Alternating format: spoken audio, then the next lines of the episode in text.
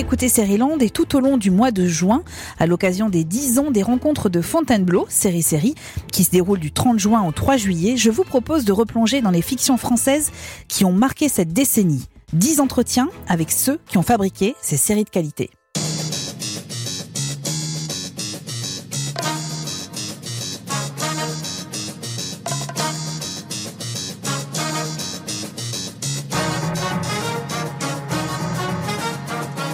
2015, sur Arte, débarquait la première saison d'une comédie hilarante et politiquement incorrecte. Une pépite intitulée Au service de la France, signée Jean-François Alain. Comment sourire en évoquant les services secrets français dans les années 60 Comment faire rire en parlant de colonisation, de décolonisation et de politique? Pour Sériland, Jean-François Alain a accepté, non sans émotion, de revenir sur la création de cette série détonnante. Il raconte ses difficultés à faire produire cette fiction, ses joies d'auteur, le statut des scénaristes, son envie de réaliser une série policière déjantée et nous donne quelques infos aussi sur le troisième volet d'OSS 117 dont la sortie au cinéma est prévue au mois d'août et dont il est le scénariste. Land, épisode 78. Bonjour Jean-François Alain. Euh, bonjour.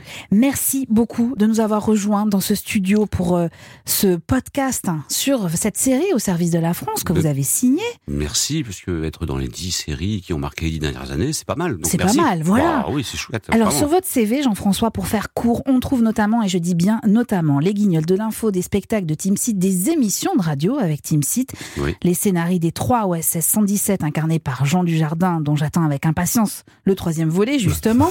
et donc les deux saisons de Au service de la France. Alors c'est une série qui est toujours disponible sur Netflix et que l'on pourrait résumer comme une parodie des films d'espionnage, dont le sujet est les services secrets français dans les années 60.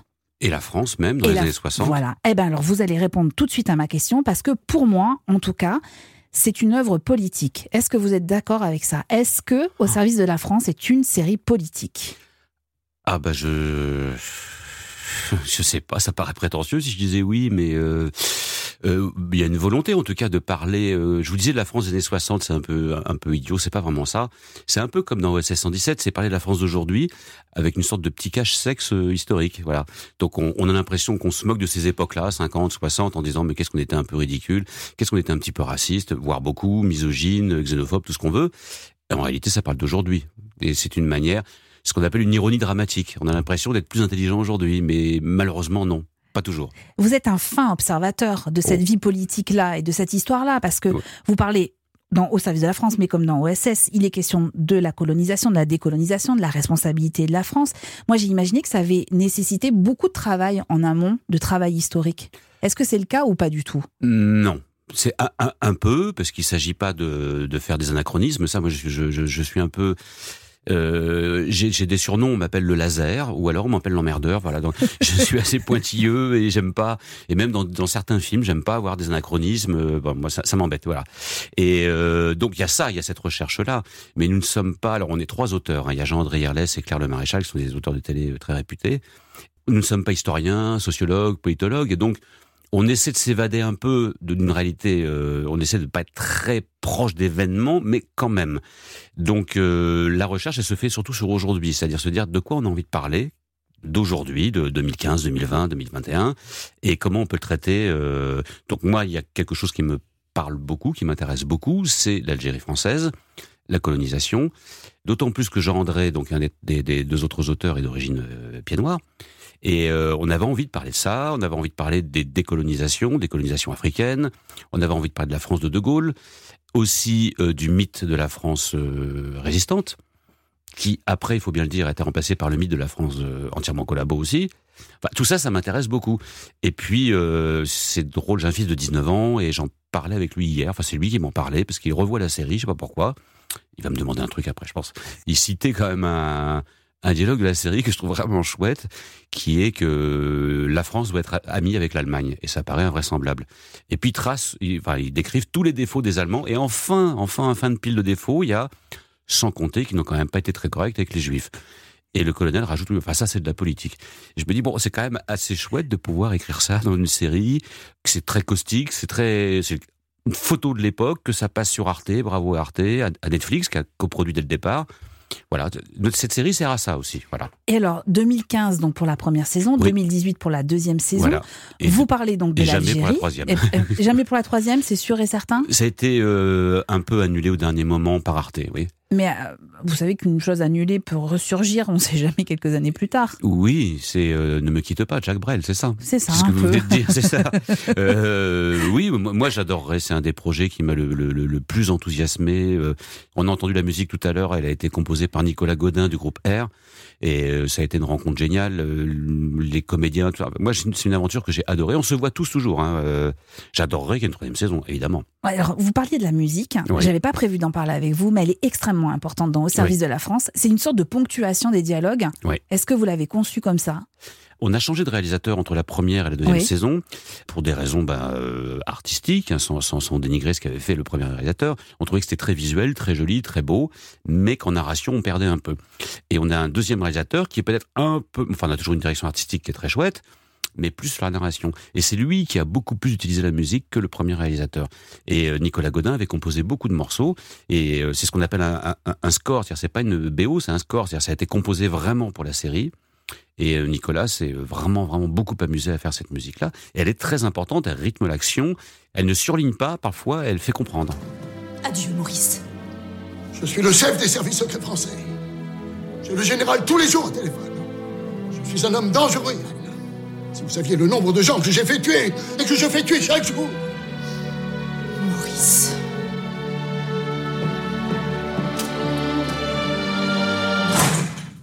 C'est de l'ordre du génie, sincèrement, parce que vraiment, les, notes tombent euh, à la fois dans le comique de situation et dans le comique euh, des dialogues. C'est vraiment euh, très très réussi. quel est le premier sentiment qui vous vient quand on vous dit au service de la France? Je vous, voilà, je vous dis au service de la France, qu'est-ce qui vous vient? Est-ce que c'est une image? Est-ce que c'est une séquence? Est-ce que c'est un épisode? Un fou rire? Un énervement? Par rapport à tout mon souvenir ou par rapport, à par rapport à la série? Par rapport à tout ce que vous avez vécu euh, Malheureusement, une déception. Voilà. Ah, c'est vrai? Oui, parce que j'aurais vraiment euh, adoré continuer. Voilà. Et donc, on a tous encore un petit. Pas de l'amertume serait trop fort, mais une déception il faut reconnaître que la série était un peu lente à démarrer. On n'est pas forcément satisfait des premiers épisodes de la, de la première saison. Oui, je suis tout à fait franc. Mais après, on est très content. On aime vraiment beaucoup, beaucoup la deuxième saison qu'on trouve formidable et qui est, qui en plus est dans des, à des espèces de bulles de, d'imagination. Il y a une comédie musicale, il y a des tas de trucs. Enfin, et on a adoré faire ça et on sentait qu'on était prêt pour une troisième. Et la troisième, qu'on parlait de la conquête spatiale. Je, je peux vous dire, j'ai un peu, oui? Bien sûr. Parce qu'il y a quelque chose qu'on ne sait pas, c'est que, vous savez, il y a une fameuse réplique dans L'étoffe des héros, ce film sur la conquête spatiale, où euh, les Américains disent mais pourquoi les Russes ont envoyé Gagarine dans l'espace et nous on n'y arrive pas? Et le mec dit parce que leurs Allemands sont meilleurs que nos Allemands. Donc ce sont tous des scientifiques qui venaient du Troisième Reich, qui ont, mais en France aussi, c'est-à-dire que la fusée Ariane, ce qu'on ne sait pas ou peu, c'est que la fusée Ariane, le moteur de la fusée Ariane a été conçu par des anciens euh, scientifiques qui travaillaient pour le Troisième Reich, et la France est allée chercher des scientifiques euh, nazis avant la fin de la guerre, a même démonté des usines. Et il y a un village euh, qui s'appelle, une petite ville qui s'appelle Vernon, dans laquelle il y, a une, il y avait un village allemand où il y avait que des scientifiques allemands. Et je trouve que cette histoire est incroyable et on voulait parler de ça parce que évidemment la France. le décor évidemment de, bah, cette, de, cette, troisième saison. Et puis cette toujours cette euh, prétention qu'on a nous. Euh, France entièrement résistante, qui a gagné la guerre mondiale, quatrième ou cinquième puissance mondiale, ou troisième, voire première. Et là, on était quand même la troisième puissance spatiale, mais c'est vrai. Et c'était très rigolo de faire ça. Voilà. Alors, je comprends votre regret. Oui. Euh, est-ce que vous avez quand même une image positive qui vous vient? Ah, Est-ce qu'il y, a, y a une séquence qui vous, fait, qui vous fait encore hurler de rire quand vous la revoyez? Il y a un épisode qui me touche énormément et. Euh, on va pas trop rentrer dans l'intimité, mais il y a un, un, épisode qui me touche beaucoup, c'est l'épisode 6 de la saison 2. Parce que il y a. Euh, alors si je peux quand même dire des choses, il y a, euh, ça se tourne en partie au Maroc, c'est censé être dans le désert algérien, c'est un pays que j'aime beaucoup, et il y a euh, plein de choses qui, qui, me touchent beaucoup, notamment il y a la mort d'une tortue que le, que le, pardon, que le colonel prend pour sa femme, parce qu'il est en pleine dépression. Irène. Irène. On refuse de lui faire une prière, parce que c'est quand même qu'un animal, donc c'est le musulman qui fait une prière, qui fait des sourates. Dites quelques mots, Jacques Tarn. Faut pas pousser non plus. C'est pas gentil. بسم الله الرحمن الرحيم. الحمد لله رب العالمين. الرحمن الرحيم. مالك يوم الدين. إياك نعبد وإياك نستعين. اهدنا الصراط المستقيم الصراط الذين أنعمت عليهم غير المغضوب عليهم ولا الضالين. Amen. Et cette scène était applaudie par toute l'équipe euh, marocaine pour vous dire tellement c'était joli. Alors qu'on a quand même un mec d'extrême droite, hein, euh, dont on sent qu'il peut pas supporter trop les indigènes, comme on disait à l'époque. Et puis on a la comédie musicale que je trouve très très jolie, qui me rappelle euh, Jacques Demy. Enfin, voilà. Donc finalement, j'ai tout dit. J'ai dit, ouais, c'est trop intime, c'est pas si intime que ça. C'est plein de choses que j'aime. Voilà. C'est une scène hilarante avec la tortue. Pardon, je Ah sais oui. que c'est un enterrement, mais elle est quand même hilarante. Elle est chouette. Et puis. Avec la euh, séquence avant dans la voiture où Voilà. ce colonel Mercaillon, qui est quand même une ordure, on peut le Ouais. dire, caresse délicatement cette tortue Voilà, c'est en ça. Et lui il disant dit, tu euh, t'endormiras doucement. Voilà, je te caresserai jusqu'à temps que tu t'endormes. et le- l'agent qui est devant pense que qu'il lui parle à lui. Voilà. T'as pas sommeil? Il est tard pourtant. Non, ça va. Merci, mon colonel. Vais te caresser jusqu'à ce que tu t'endormes. Et euh, voilà, et là on est parti, oui, dans des dans des bouffées de, je sais pas comment on pourrait dire. C'est- génial quand on écrit et qu'il y a- où on maîtrise les personnages. Enfin, pardon, où on pense maîtriser les personnages et on arrive à des bouffées délirantes comme ça. Et les gens ont accompagné tout ça. Enfin, ceux qui ont aimé la série, parce qu'on a la chance que cette série euh, continue à vivre. C'est ça qui est chouette. On a encore Ouais. beaucoup beaucoup de réactions deux ans après la diffusion. euh, c'est chouette. Est-ce que vous riez quand vous écrivez? Ah bah oui. Ah bah oui, mais non, mais moi je peux vivre sur une île déserte tout seul avec mes blagues. Hein. Je- non, oui, oui, bien sûr, parce que alors. Un petit secret pour les gens qui nous écoutent, nous sommes ici donc à Europe 1, et avant c'était le siège de Canal Plus ici, donc je connais parfaitement cet endroit et ça m'a fait quelque chose en arrivant tout à l'heure. Ouais. Voilà, j'ai bossé six ans au Guignol, dont cinq ans ici. Et donc, euh, comme j'étais au Guignol, euh, en écrivant, on imitait les voix, toujours. Plus ou moins mal, faut dire ce qui est, euh, jamais bien. Et donc là, bah, en écrivant cette série, euh, bah oui, j'imite les voix quand j'écris. Donc j'imite Mercaillon, euh, j'imite Moulinier, Callot, Jacquard, avec leur vocabulaire, leurs expressions. Et ben on rigole fatalement, quoi. Oui, fatalement. Mais alors d'ailleurs, en parlant de vos personnages, parce que vous étiez créateur et directeur artistique de cette série, oui, Jean-François ça. Alain. Oui, Donc, pour bien faire comprendre aux gens qui nous écoutent, vous étiez le patron. oui. Est-ce que vous étiez plutôt... ma, question est déjà idiote, je le sens. Mais Est-ce que vous étiez plutôt autoritaire façon colonel Mercaillon, justement, ou plutôt fin politique comme Moïse? Non, j'étais. Euh, là, un- ce podcast est un coming out total, une, une- une confession. Voilà. Euh, j'étais euh, assez, euh, comment dire, un peu atterré, voilà, parce que là, moi, je suis scénariste de cinéma aussi, et c'est pas du tout la même chose, scénariste de cinéma et scénariste de télévision. À la télévision, dans les séries, les scénaristes ont pris vraiment le pas sur les réalisateurs, qui sont devenus, à tort ou à raison, il faut bien des excès avant que les choses s'équilibrent, des techniciens, et c'est pas insultant. Au cinéma, le scénariste, je le vis en ce moment sur le futur OSS 3, qui sort dans quelques semaines, passe au deuxième plan. Et malheureusement, je n'ai jamais vraiment réussi sur cette série, alors que c'est vraiment la tendance euh, actuelle entre Anne Landois, euh, enfin beaucoup de gens vous avez sûr, sans doute reçu pour sûr. Engrenage, 10% pour euh, Fanny Herrero, etc. Le showrunner, le showrunner est chargé de vraiment de transmettre le texte à l'image et d'assurer la transmission, donc un respect total du texte, ce qui arrive parfois dans le cinéma, mais c'est rare. Et puis euh, une mise en image, enfin le jeu, donc c'est vraiment euh, c'est une autorité vraiment sur le plateau, c'est vraiment l'autorité, c'est le représentant du texte et c'est la deuxième personne après le producteur et avant le réalisateur. Je n'ai jamais vraiment réussi à, à avoir ça sur le sur notre série parce que notre producteur n'avait pas cette conception-là. Donc ça a été une sorte de lutte perpétuelle entre le réalisateur et moi, ce qui était extrêmement fatigant. Et euh, donc malheureusement, euh, je peux pas vous dire si j'étais autoritaire ou machin, j'étais un peu un peu atterré. Voilà, c'est pas, pas atterré parce que le résultat, selon moi, est très vraiment très bien, mais c'était une lutte. Donc c'est très fatigant. Voilà. Alors moi, je vais vous dire, j'ai trouvé la solution. Vous allez la faire cette saison 3, vous serez le showrunner de cette saison 3, et vous allez le faire avec Netflix ou avec un autre diffuseur, une autre plateforme. Je suis sûre que ça peut, ça peut exister et que ça ou peut le faire. le, le groupe Bolloré. Avec, ou- mais avec qui vous voulez. Voilà, Enfin, vraiment, euh, moi je vous suivrai jusqu'au bout du monde, vous savez. Complètement l'humour euh, oui. qui s'y à ce groupe. Il n'y a aucun problème. Je On, pense. on fera la promotion de la saison 3 de, au Un service bon de truc la en France. Afrique noire, par exemple, sur les ports ou sur le Sur les ports, c'est une très bonne idée. Ah, ça peut être une bonne idée. Très très bonne idée. Je peux dire quelle est de vous? Elle est, vous pouvez le dire, c'est de moi, il n'y a aucun problème. D'ailleurs, j'aimerais juste qu'on écoute un extrait de l'épisode 3. On est toujours dans la saison 2, Jean-François Ouais. Alain. Moi, je trouve que cet extrait, il reflète assez le ton de la série. Mercaillon a une très mauvaise nouvelle pour le service. Monsieur Gomez, cadre catégorie à échelon 4, directeur de la direction financière et comptable, ne reviendra pas du Touquet. Alors qu'il ramassait des coques à marée basse à Stella Plage. Monsieur Gomez a été emporté par une hydrocution. Puis au non-respect du délai réglementaire de 4 heures après le déjeuner, avant tout contact avec un environnement aquatique. Voilà ce qui arrive quand on fait fi des règles et des règlements. Ramasser des coques au mépris des procédures les plus élémentaires, on met le service en péril. On met la France en péril. Et on peut le payer de sa propre vie. C'est valable pour les coques, les palourdes, les couteaux et les prères. C'est valable pour la marée basse et pour la marée haute. C'est valable pour le milieu aquatique, c'est valable pour tous les milieux. C'est valable pour Gomez et c'est valable pour tous. Messieurs, quand l'eau est à 12 degrés, on doit s'attendre à ce qu'elle soit froide. Pardon, j'ai un fou rire. Rien qu'en réécoutant cet extrait que j'ai quand même écouté deux ou trois fois avant d'être dans ce studio, Jean-François Alain. Mais quelle voix, en plus quelle voix. Quelle voix formidable. Ah, et puis quelle là, voix. euh, il dit euh, déjeuner, Oui, comme à l'époque on disait mitran. oui, ou- c'est vrai. Ou secrétaire. Ça, vous l'avez travaillé. Ah bah oui, bien sûr. Ouais. Oui, oui, oui, oui, bien sûr. Qu'est-ce qui vous a demandé le plus de travail? Est-ce que c'était la trame, le scénario dans son ensemble? Est-ce que c'était les dialogues? Est-ce que l'un ne va pas sans l'autre? Et que tout ça euh, Euh, requiert euh, énormément de travail? Vous avez la, la, la, la, la gentillesse d'aimer la série et, euh, et ce qui explique qu'on puisse l'aimer, c'est que il y a trois personnes différentes. Moi, je suis pas très fort en structure, je reconnais, je suis un peu dans une catégorie bordélique ou empirique, si on préfère être un peu plus poli. Et euh, Gendré et Claire, les deux autres auteurs, eux, viennent vraiment de la télévision et ont l'habitude des structures.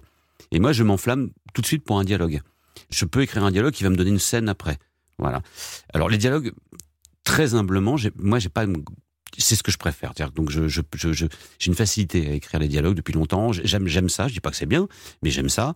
Et euh, le plus difficile, c'est, euh, c'était, ça, ça n'a même pas été l'écriture. C'est long. C'est le plus difficile, ça a été avant, c'est-à-dire euh, finalement arriver à la mise en production de cette série, parce qu'on est passé par Canal+, ensuite par Arte, où ça a été plus rapide Convaincre les gens convaincre Mhm. les gens. Ensuite, le tournage, comme vous avez dit, qui était vraiment difficile parce que bon voilà, c'est on est dans une phase de transition où on quitte un monde qui a hérité pour l'instant encore des hiérarchies de cinéma et euh, pour aller vers un nouveau monde, celui de la, celui de la télévision où où vraiment là les équilibres sont différents. Donc ça, c'est ça qui a été le plus difficile. L'écriture, euh, tout ça, c'est long, mais ça va. C'est un jeu pour vous? oui, c'est Ouais. vachement agréable. Qu'est-ce que c'est drôle, qu'est-ce que c'est marrant enfin, de d'imaginer tous ces personnages qui sont obsédés par la France, obsédés par sa grandeur, qui parfois font des cauchemars en imaginant, en se disant mais évidemment que c'est pas vrai, mais que la France n'est plus la première puissance mondiale et qu'on va parler japonais. Enfin, tout ça. Puis vous voyez un dialogue comme celui-là. Alors, euh, ben, soyons justes. euh, la phrase que, que, moi que j'aime tant, quand l'eau est à 12 degrés, il faut s'attendre à ce qu'elle soit froide. Elle est de Jean André, par exemple. Voilà. Et beaucoup de trucs administratifs sont de Claire. Eh bien alors, mademoiselle Marie-Jo, tampon. Oui, bien sûr, monsieur Schmidt, mais. Mais, mais, mais faut-il tamponner avec un tampon urgent ou avec un tampon non urgent? Bien oui. Le règlement ne le précise pas. Vice de procédure. En tant que directeur du service, par intérim, je décide que le 43C sera tamponné deux fois. Avec un tampon urgent, puis avec un tampon non urgent. Un vrai chef. Claire, elle aime bien les petits trucs administratifs. Donc, euh, donc le tamponner, tout ça, on a beaucoup fait ça ensemble tous les deux parce que Claire, elle aime beaucoup ça aussi. Enfin, voilà. C'est Moi- un, chouette équilibre quand même que vous avez réussi à trouver. Oui, oui, oui. Et c'est, euh, j'ai écrit beaucoup de choses en, en collaboration, hormis les, les OSS 117 que j'ai fait seul, mais j'ai fait les Guignols euh, ici, donc avec Benoît Delépine et Bruno Gassio. Et j'aime beaucoup ça. Et ça, c'est pour moi, je la mets à la même hauteur que cette collaboration, que celle des Guignols. C'est-à-dire au- autant de joie, autant de le sentiment de faire quelque chose de chouette, euh, et de s'amuser, de voilà. Est-ce que vous dites, euh, avec le recul, que vous l'avez faite, cette série, au bon moment? C'est-à-dire que vous n'auriez pas pu la faire avant et que vous pourriez pas forcément la faire aujourd'hui? Alors je vois à quoi vous faites allusion, mais euh, moi je pense qu'on l'a fait un peu trop tôt. Donc vous voyez, ça va à l'inverse de ce qu'on pourrait penser. Un peu trop Non, tôt. mais je, suis ad- je suis assez d'accord et je suis pas très étonnée par Voilà. votre réponse, en fait. Voilà. Parce que on n'était pas forcément préparé, le public français n'était pas forcément préparé à, à visionner une série euh, aussi innovante Dans ce sens-là que vous voulez le dire? Hum, Vous le direz non. peut-être pas comme ça parce que vous êtes modeste, mais c'est Non, un je, peu de ça? je, je dirais que, par exemple, le premier confinement, nous sommes des profiteurs de guerre. Donc, le premier confinement nous a fait beaucoup de bien au service de la France. Beaucoup de gens ont découvert la série euh, comme ça.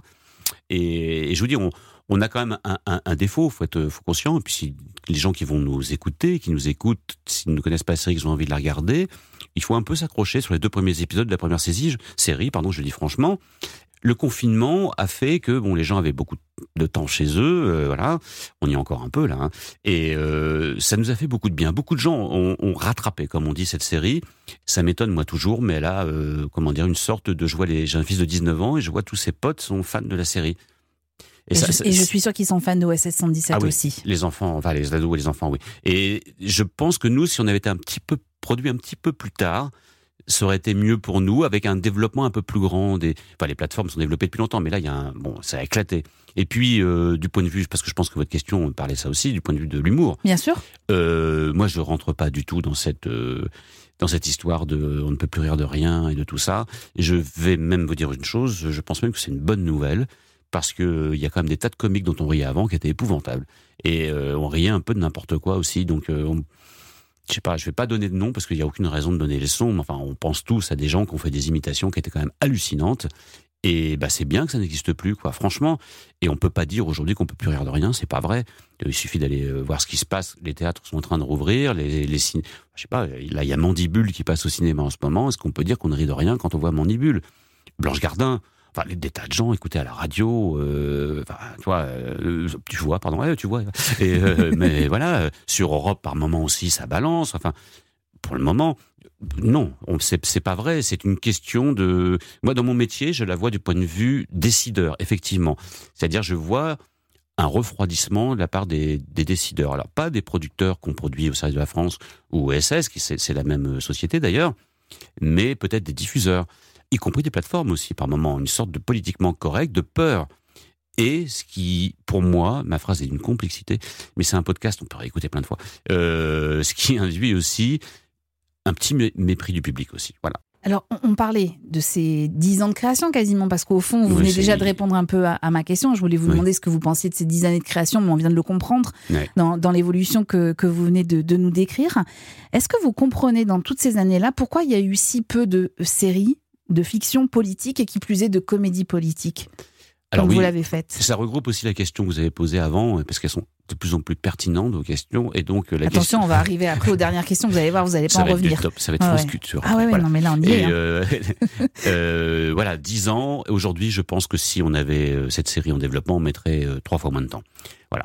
Il y a ça aussi, c'est-à-dire que euh, je pense que le temps a changé de ce point de vue-là, le rythme a changé. Euh, bah, le rire, tout simplement, euh, le rire en télévision, ça divise. C'est-à-dire que voilà, il y a, il y, a, il y a peu de choses qui font rire tout le monde. Les drames, grosso modo, on pleure à peu près des mêmes choses. Et le rire, c'est un terme qu'utilisent les professionnels de la télévision qui est clivant. Voilà. Donc c'est clivant. Je vous parlais de mandibule tout à l'heure, évidemment. Mandibule, ça fera pas rire des millions de Alors personnes. donc, quand on met comédie politique, on a les deux termes les plus clivants, c'est ça? Exactement, Ouais. exactement. Et la solution, évidemment, c'est euh, bah, la télévision euh, différente, c'est-à-dire euh, Netflix, effectivement, Amazon, enfin, des gens qui viennent regarder vraiment ça. Arte nous a quand même offert la possibilité de d'avoir quand même pas mal de, de, de, de spectateurs, quoi. Quand même, mais ça a un peu euh, surpris les gens, voilà. Séduit et surpris, donc il y a une sorte d'écrémage. Mais je pense que en, politique, regardez, il y a Baron Noir sur Canal+, qui est quand même formidable Qui est une très très bonne série, mais qui est Très. sérieuse. qui est très sérieuse. Mais euh, je vous dis, c'est la comédie. La comédie fait peur. D'ailleurs, le- je crois que le terme comédie n'existe plus en télévision. On appelle ça des dramédies. Ou je sais pas comment, il y a d'autres termes. Bon, tout simplement parce que tout le monde, je sais pas, tout le monde ne rit pas des mêmes choses. Et regardez, c'est même un peu... Ça fait un peu peur parce qu'il y a eu des essais qui étaient chouettes, comme Quadra. Vous vous souvenez Oui, Quadra bien sûr, sur M6, excellente série. Voilà. Je suis tout à fait d'accord avec vous, avec François-Xavier de Maison. Voilà, qui était Ouais, drôle, très un peu réussi. sombre. Ben voilà, ça n'a Et pas, ça n'a pas marché. ça n'a pas marché. Voilà. Et c'est- alors ça reste une des énigmes pour moi, sincèrement, parce que vraiment c'est une très La très bonne série. Là, c'est Ouais. la comédie. Voilà. Et vous voyez, euh, 10% qui marche n'est pas à 100% une comédie. Oui. Voilà. Et ne fait pas les scores d'une série policière, par exemple. Absolument. Voilà. Alors, est-ce que. euh, comment s'appelle cette série avec Audrey Fleurot euh, HPI. HPI, voilà. Est-ce que c'est une comédie, par exemple? Et il y a un bout de comédie Et il y a un bout de policier. et un bout de policier. Ben, c'est un raisonnement que j'ai depuis quelques temps et je me dis, j'ai, j'avais plus du tout envie de faire de série parce que je me disais, bon, c'est très très très chouette au service de la France, j'ai adoré et puis voilà, euh, déçu par le fait qu'il n'y ait pas de troisième saison, puis c'était long, puis ça y est, j'ai envie d'en faire une autre et je suis parti de ce raisonnement justement en me disant finalement, les séries policières ça marche toujours parce que toujours on se demande mais mais qui a tué? Et donc qu'est-ce que vous êtes en train de m'annoncer là? Que j'ai envie de faire une série policière, mais une fausse, avec une- mais qui est une comédie. Voilà. Tout simple. Je peux pas en dire plus, mais euh, Une idée, un- un- un- moi je trouve rigolote, voilà. Avec, Mais on euh, vous attend là-dessus. avec, vous savez, avec ce qu'on appelle les cliffhangers. Oui. C'est-à-dire que vous regardez l'épisode en disant, mon Dieu, mais c'est quand même pas lui qui a tué, pas le boiteux, là, voilà, bon. Ou, ou pas le petit chauve, là-bas, voilà. Et juste avec des, des, comment dire, des suspens débiles à, à, à 3 euros. Mais je me dis que ça va. euh, je me souviens d'un truc. Quand mon épouse a, a donné naissance à mon fils, et c'était dans le coin d'ailleurs, bon, il n'y avait plus de chambre, donc on a partagé sa chambre avec une autre, une autre personne qui regardait la télé tout le temps, tout le temps, tout le temps, tout le temps. Et un jour, cette personne a des visites. Et il y avait Derrick. Elle regardait Derrick. Et il y avait, c'est pas 5-6 personnes qui parlaient, qui regardaient le bébé, ça bavardait, tout ça. Et d'un seul coup, Derrick, avec son petit rythme particulier, là, de, Ah oui, on de est- deux mots toutes les 20 ouais. secondes, et en doublage, a fait Je crois que je sais qui a tué. Et là, Tout le monde s'est arrêté de parler? tout le monde s'est arrêté de parler et a regardé l'écran, alors que les gens n'avaient pas du tout regardé le début, et qu'il y avait un bébé. Et je trouve ça fascinant. Finalement, je sais qui a tué. Ah bah, attends, on va savoir qui a tué. Voilà, donc je pense qu'il faut faire un truc avec ça. Il faut faire une série policière. Et j'aime beaucoup tout ce qui est. euh, comment dire Vous savez, ces policiers qui se mettent à la place des. Voilà, tu tu tu t'es levé à 15h, tu t'es dit je vais tuer quelqu'un, et tu as marché vers ça, tu as pris tel. J'ai envie de faire ça, voilà. Voilà, ça me plaît. J'ai une autre possibilité aussi pour vous, en termes de Ah. série. Oui. Est-ce que vous n'auriez pas pu décliner le personnage d'OSS 117 en personnage de série? Finalement, au service de la France, c'est un peu décliné d'OSS 117. C'est le côté bureaucratique d'OSS 117 qu'on voit dans le deuxième, euh, dans le deuxième Dans le volet. deuxième volet, Voilà. tout à fait.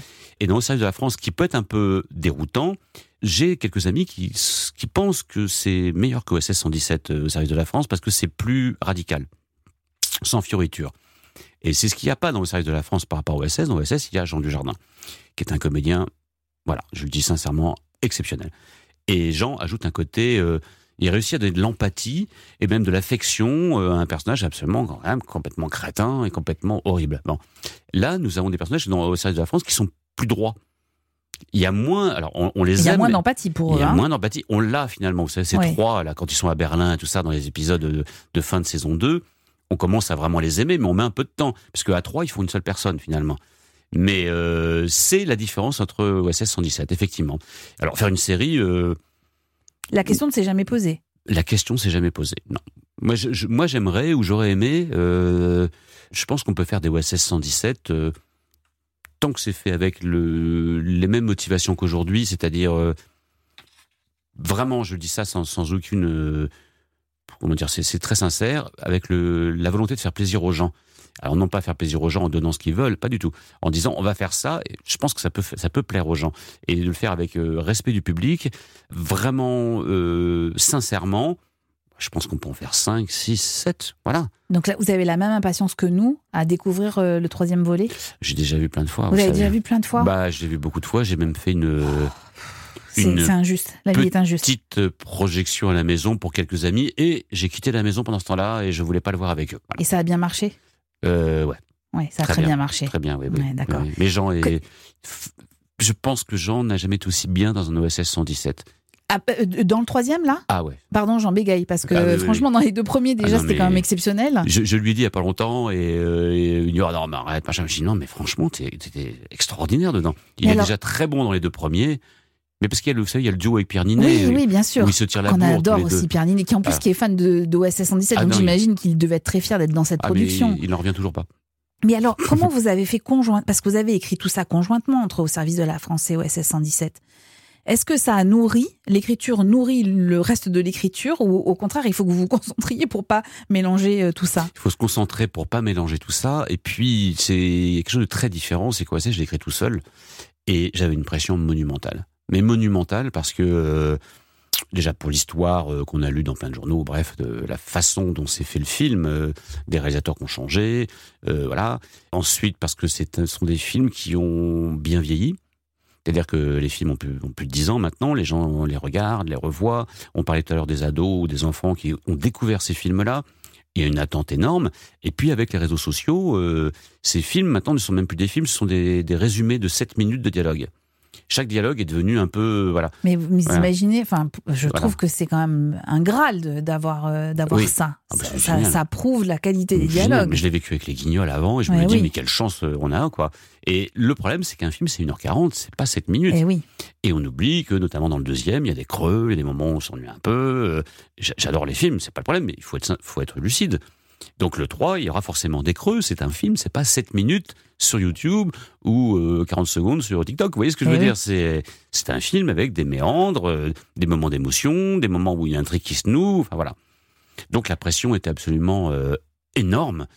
J'ai réussi à m'en isoler au bout d'un moment, ça m'a mis du temps. Puis après, j'ai écrit ça avec un plaisir euh, dingue, quoi. Vraiment, parce que parce que j'adore ce personnage, parce que et puis après voir. C'est dommage que les gens qui nous écoutent ne puissent pas voir ça, que ce soit dans la série ou dans- pour le film. Il y a un moment qui est fabuleux, c'est les lectures. C'est-à-dire que vous écrivez, entre, euh, bah, on lit, on chronomètre, tout ça, nous de notre côté, puis après ça commence à devenir une matière et, euh, vivante. Et là, on fait les lectures avec les comédiens. Et vous avez une grande table, et les comédiens lisent, et là, ça devient des personnages, et les personnages sont habités. C'est un moment euh, dingue, c'est un moment merveilleux, vraiment merveilleux. J'ai fait des lectures de OSS 117 chez Jean, dans sa maison. Bah, c'est fou, quoi. C'est fou.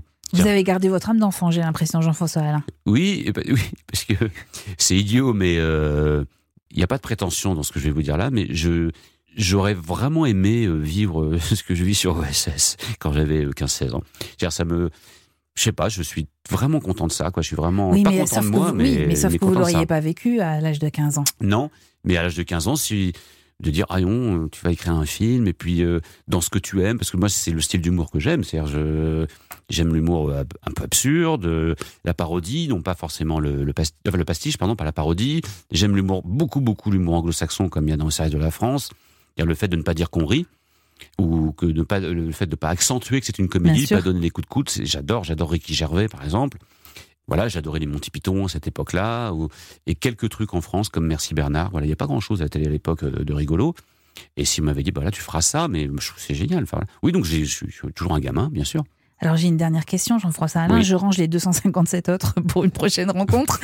Quelle est la série française qui vous a marqué ces dernières années? On parlait d'une décennie, mais la série, si vous deviez avoir Hmm. une série française. Ouais, euh, je suis désolé pour plein de gens euh, que, que j'aime beaucoup, mais euh, c'est le Bureau des légendes. Vraiment. Parce que j'aime vraiment beaucoup, beaucoup Les Patriotes, qui est un film euh, D'Éric Rochant. d'Éric Rochant, qui est la matrice hein, vraiment de- du Bureau des légendes, qui est un film qui a eu un destin un peu triste, hein, parce que voilà, quand il a été présenté à Cannes, il a été éclipsé dès le lendemain par Pulp Fiction. C'est un film extraordinaire. Et puis, euh, il y a beaucoup de ressemblances avec au service de la France. L'air de rien, C'est vrai. c'est pas fait exprès, parce qu'on travaille sur la même matière, les services secrets, et puis le, le, le- le jeu, les intrigues, le fait de faire des espions, non pas des gens euh, comme James Bond, ou, mais de, des gens euh, ordinaires. ouais. Et puis cette notion, elle est vertigineuse, cette notion de légende qui, qui existe vraiment, euh, de gens qui s'oublient complètement, qui se qui se mettent sous l'eau pendant quatre ans, qui changent de nom, qui vont passer des diplômes pour passer pour des profs ou des choses comme ça. Kassovitz, euh, Daroussin, enfin tout, tout, tout, j'en oublie plein. Pour moi, c'est quelque chose de, c'est vraiment une série que, avec, euh, pardon, mais une dernière saison que j'aime beaucoup moins, mais voilà. Pour moi, c'est quelque chose de, c'est, une série qui se hisse euh, au niveau, mais même euh, largement au niveau des grandes productions anglo-saxonnes, comme a pu avec moins de régularité, comme Les Revenants, qui était quelque chose d'extraordinaire.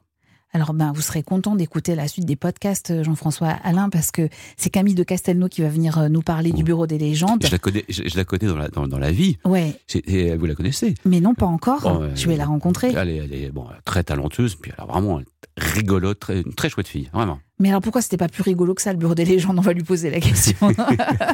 Mais vous vous rendez compte comme c'est bien écrit, comme bien c'est bien foutu, comme c'est. Euh, enfin, je sais pas, on n'a jamais vu ça, quoi. Le- je- Est-ce qu'il y a même un exemple aux États-Unis d'une série d'espionnage comme celle-ci? Il y a, bon, Alors, il y a je les Américains, je n'en ai pas Je sais trouvé. plus comment elle s'appelle, mais. Ouais, je n'en ai pas trouvé, mais on posera la question à Camille de Castelnau.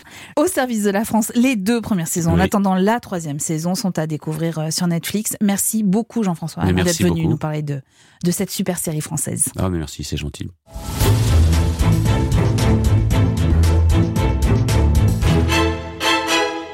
Tout au long du mois de juin, Seriland se met à l'heure de Série Série, les rencontres de Fontainebleau qui fêtent leurs 10 ans d'existence. Du 30 juin au 3 juillet sont prévues des projections, des masterclass et des rencontres avec celles et ceux qui font les séries.